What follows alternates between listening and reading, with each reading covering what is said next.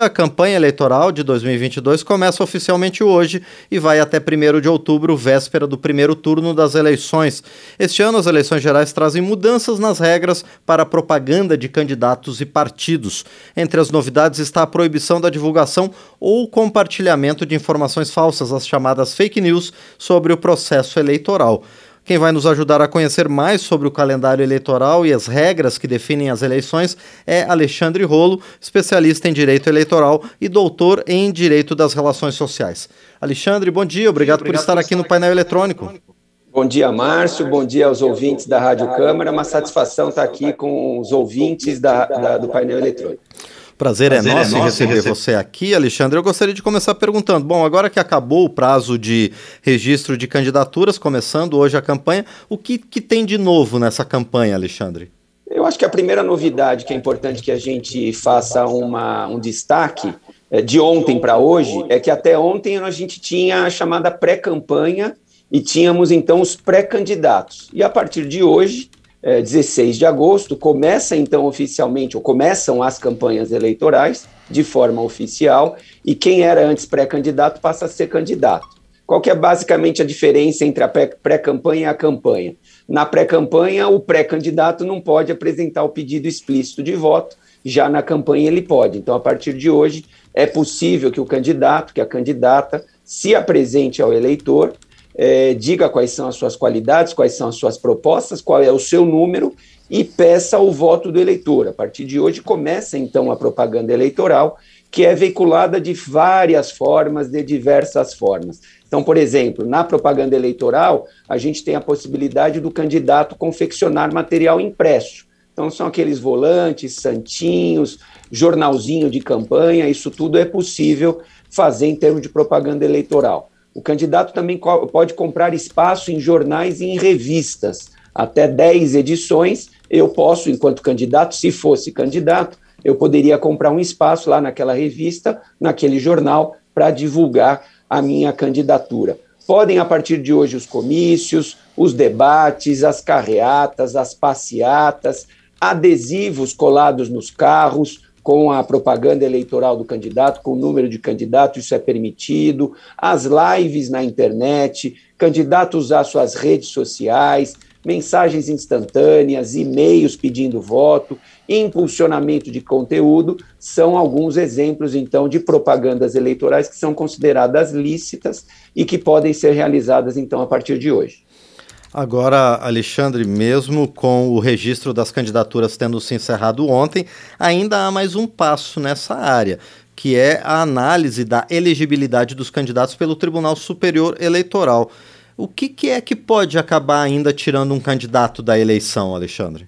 Pergunta importante, porque o fato do, do, prazo do registro ter terminado ontem, isso é bom que o nosso ouvinte fique bem consciente disso. O protocolo dos pedidos de registro das candidaturas, o prazo final foi ontem. Mas não é porque o candidato protocolou um pedido de registro de candidatura que ele vai conseguir se registrar. O pedido de registro é um pedido que pode ser deferido ou indeferido pela Justiça Eleitoral. Então, se um candidato, por exemplo, inelegível, pedir o registro dele, o registro da candidatura dele, esse candidato fatalmente será impugnado e a impugnação então será julgada pela Justiça Eleitoral para ver se a Justiça Eleitoral acolhe ou não a impugnação. Se a Justiça Eleitoral acolher a impugnação, isso significa que o registro será indeferido e aquele, aquela pessoa que tentou ser candidata, essa pessoa não vai conseguir, afinal de contas, o registro dela foi indeferido. Isso ainda demora alguns dias, demora algumas semanas até que a Justiça Eleitoral termine de julgar esses registros, mas é importante que se diga que uma candidatura tentada protocolada não significa que a Justiça Eleitoral já tenha deferido aquele pedido de registro de candidatura. Bom, e Alexandre Rolo, você falou também sobre as formas de propaganda eleitoral agora permitidas para os já candidatos a partir de hoje. Há algum limite para essa campanha eleitoral, para essa propaganda na, nos meios de comunicação, nas ruas, ao longo das cidades? Bom, na verdade, são vários os limites então, por exemplo, uh, até, até já dei um exemplo, eu posso fazer eh, campanha eleitoral, propaganda eleitoral em jornal e em revista? Posso até 10 edições, então esse já é um limite. E mesmo o tamanho é até um quarto de página de revista ou tabloide, um oitavo de página de jornal. Então eu, candidato, não posso comprar uma página inteira de um jornal para veicular minha propaganda eleitoral. Eu tenho esse limite de tamanho, por exemplo, de um oitavo eh, de página de jornal, um quarto de página de revista ou tabloide. Essa já é eh, uma limitação. Em termos de, por, por exemplo, propaganda dentro, na casa da pessoa. A pessoa tem um imóvel e quer fazer propaganda do seu candidato. Essa propaganda fica limitada, mesmo a casa sendo uma propriedade privada, essa propaganda fica limitada ao tamanho de meio metro quadrado, que é pouco mais do que dois, é, duas folhas de sulfite, uma ao lado da outra. colocar duas folhas de sulfite, uma ao lado da outra, vai dar mais ou menos meio metro quadrado. Então, essa também é uma limitação. Na verdade, são várias as, as limitações. É, é, propaganda eleitoral na, na, na, na, rua, por exemplo. Eu só posso bandeiras é, é, segurando a, a, bandeira, eu não posso colocar faixa na rua, eu não posso colocar faixa em poste de iluminação, eu não posso colocar faixa em árvore, eu só posso bandeiras ao longo das vias públicas, e mesmo assim essas bandeiras com pessoas segurando a, a bandeira, e mesas, eu posso colocar uma mesa em algum canto sem atrapalhar circulação de pessoas para distribuição de material gráfico. Então, são várias as limitações. Na internet, tem limitação? Tem limitação. Você já falou, é uma coisa importante. Posso desinformação? Não posso desinformação na internet e nem fora da internet. Não posso é, veicular fake news. Não posso fazer o candidato disparo em massa não posso me valer de robôs, aqueles algoritmos na internet. Isso tudo é permitido, é, é proibido, perdão, não permitido, é proibido Sim. o robô, é proibida a, a, a, o disparo em massa, é proibida a fake news. E Alexandre Rolo, com relação a carreatas e passeatas que você também comentou, também há uma, um regramento que impede ou elas são amplamente liberadas? Elas são liberadas até as 10 da noite é, mas não, não tem, fora isso, não tem é, é, é, muita limitação. A grande discussão, e até brinco quando o tema é esse, é saber o que é uma carreata, né? saber o que é uma passeata, saber o que é uma caminhada. Por que isso é importante? Porque uma das regras que nós temos aí, relativamente nova, eh, na propaganda eleitoral, é que carros de som podem ser utilizados pelos candidatos, mas olha que interessante, o carro de som ele não pode circular sozinho pelas ruas da cidade.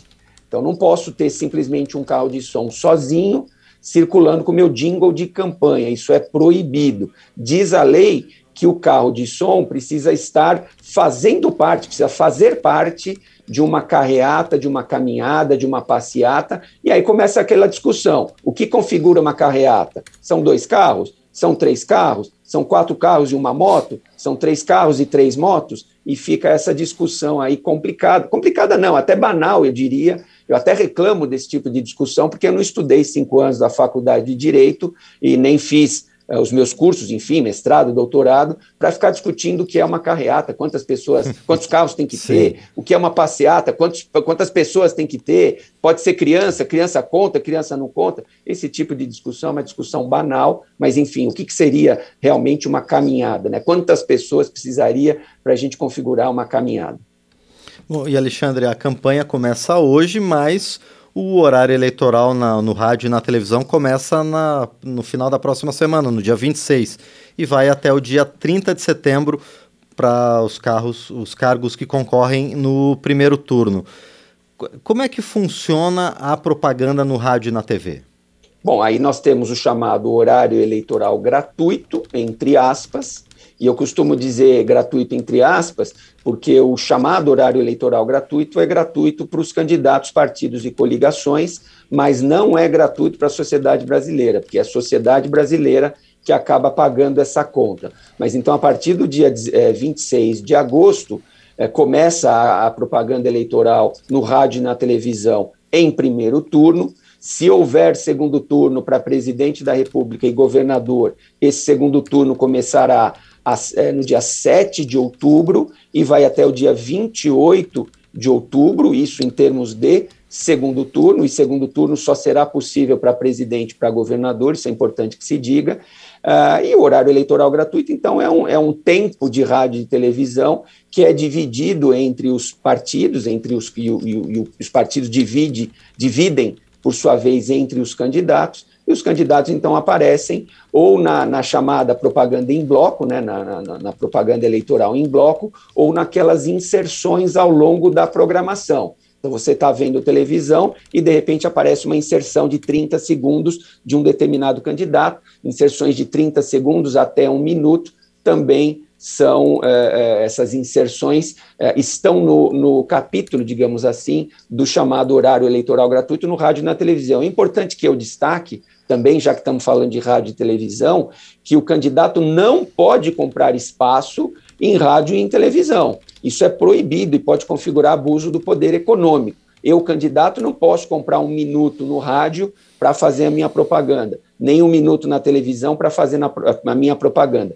Rádio e televisão, em termos de propaganda eleitoral, apenas e tão somente o chamado horário eleitoral gratuito. Agora, além desse horário eleitoral gratuito, rádios e televisões também podem promover debates entre os candidatos.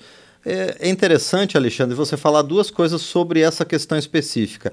Quais são as regras para a realização desses debates, se há, e até quando eles podem acontecer? São, existem sim algumas regrinhas, uma delas é que os, os, as emissoras precisam convidar os candidatos de partidos maiores, partidos com maior representação no Congresso Nacional. Agora eu vou te dever aqui a, exatamente o número de, de representantes no Congresso Nacional, não me recordo se são exatamente são seis ou se são oito, mas enfim, a legislação é, prevê que é, é, candidatos de partidos até um número X de representantes no Congresso Nacional precisam ser convidados caso a emissora queira mesmo realizar uh, o debate. Debates não são obrigatórios, mas se a emissora quiser realizar debate, ela tem que seguir algumas regras. Uma dessas, uma dessas regras é esse convite obrigatório para candidatos dos partidos com maior representação eh, no Congresso Nacional. Partidos sem representação no Congresso Nacional e candidatos desses partidos menores, os chamados partidos nanicos, esses candidatos de partidos menores não precisam ser convidados. E aí, a, a partir do momento que é feito o convite, tem candidato que pode aceitar, tem outro candidato que não, não pode não aceitar, isso acontece, a gente já viu debates com a, um dos palanques, por exemplo, vazio, porque o candidato foi, foi convidado, mas se recusou a participar do debate, isso pode acontecer, e o debate é realizado mesmo assim, e aí as regras internas do debate, digamos assim, são estabelecidas de comum acordo entre a direção da emissora e as assessorias dos candidatos. Então, quem pergunta para quem, eh, se vai ter réplica, se vai ter pré, tréplica, quantos minutos de réplica, quantos minutos de tréplica, se vai ter sorteio de perguntas, se não vai ter sorteio de perguntas, tudo isso são regras internas do debate e essas regras são fixadas de comum acordo entre a emissora que promove o debate e as assessorias dos candidatos convidados.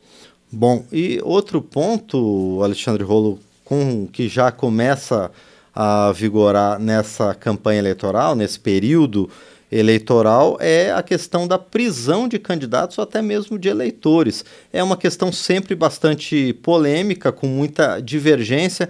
Como é que funciona isso? O eleitor, o candidato, eles deixam de, de, de possivelmente serem, serem presos a partir de quando? Existe uma regra para isso, Alexandre? É, existem existe regras para isso, e isso vem de lá do século passado, literalmente, quando a gente tinha a questão do coronelismo no Brasil. Há quem diga que ainda continue em alguns rincões do Brasil, a gente ainda continue, continua tendo esse coronelismo. Mas na época do coronelismo, como é que funcionava? Quem era partidário do coronel ia voltar para o coronel, estava tranquilo. Quem era, de repente, contra o coronel, contra aquela liderança daquela localidade, era preso é, inexplicavelmente, ia para a cadeia é, justamente na época da eleição, no dia da eleição, dois dias, três dias antes da eleição, justamente para evitar, então, que a oposição tivesse uma quantidade de votos relevantes. Então, quem vota em mim está tranquilo, sossegado, não tem problema nenhum. Quem é contra mim, eu que sou o coronel, eu mando prender esses contrários a essa minha oposição, e aí a oposição começa a ter menos votos, porque muitos desses votos estão na cadeia eh, durante a, as eleições. Isso acontecia no passado, eh, essas regras permanecem até os dias de hoje e são chamadas garantias eleitorais. Então, realmente, alguns dias antes da eleição, eh, fica proibida a, a prisão eh, não só de candidatos, como também do próprio eleitor, mas há, claro, exceções a essa regra, como, por exemplo, a prisão em flagrante. Então, se a pessoa estiver roubando um banco, está lá armado, roubando um banco na véspera da eleição e a polícia prende essa pessoa, estou dando apenas um exemplo. É claro que essa pessoa vai ser presa em flagrante e ficará presa durante a, a eleição que vai ser realizada no primeiro domingo de outubro. Então, essa é uma garantia uh, eleitoral que vem desde o coronelismo para que as forças de segurança não fossem utilizadas para prender adversários dos coronéis. Muito bem. É, bom, Alexandre, eu só eu estava pesquisando aqui enquanto a gente estava conversando e encontrei uma matéria, inclusive, que tem como fonte o seu próprio pai a respeito dessa questão. A gente estava conversando sobre quem pode ou não participar dos debates. São cinco representantes no Congresso Nacional que dão direito à participação nos debates no rádio e na televisão. Bom, e a gente conversou então com o especialista em direito eleitoral e também doutor em direito das relações sociais. Alexandre Rolo a respeito da, de algumas regras que começam a vigorar agora com o início oficial das campanhas eleitorais. É, e eu agradeço então ao Alexandre. A gente vai voltar a conversar ao longo desse período aqui, porque tem muita questão eleitoral envolvida, né? A legislação eleitoral brasileira é muito complexa e a gente sempre busca a ajuda de especialistas. Por enquanto, eu agradeço então mais uma vez ao Alexandre Rolo. Muito obrigado, Alexandre. Eu que agradeço, Márcio. Bom dia a você e todos os nossos ouvintes. Muito bem, este foi o especialista em direito eleitoral Alexandre Rolo, que esteve conosco aqui no painel eletrônico por conta do início oficial das campanhas eleitorais de 2022 para presidente, governadores dos estados, senadores, também para deputados federais, deputados estaduais e, no caso do Distrito Federal, deputados distritais.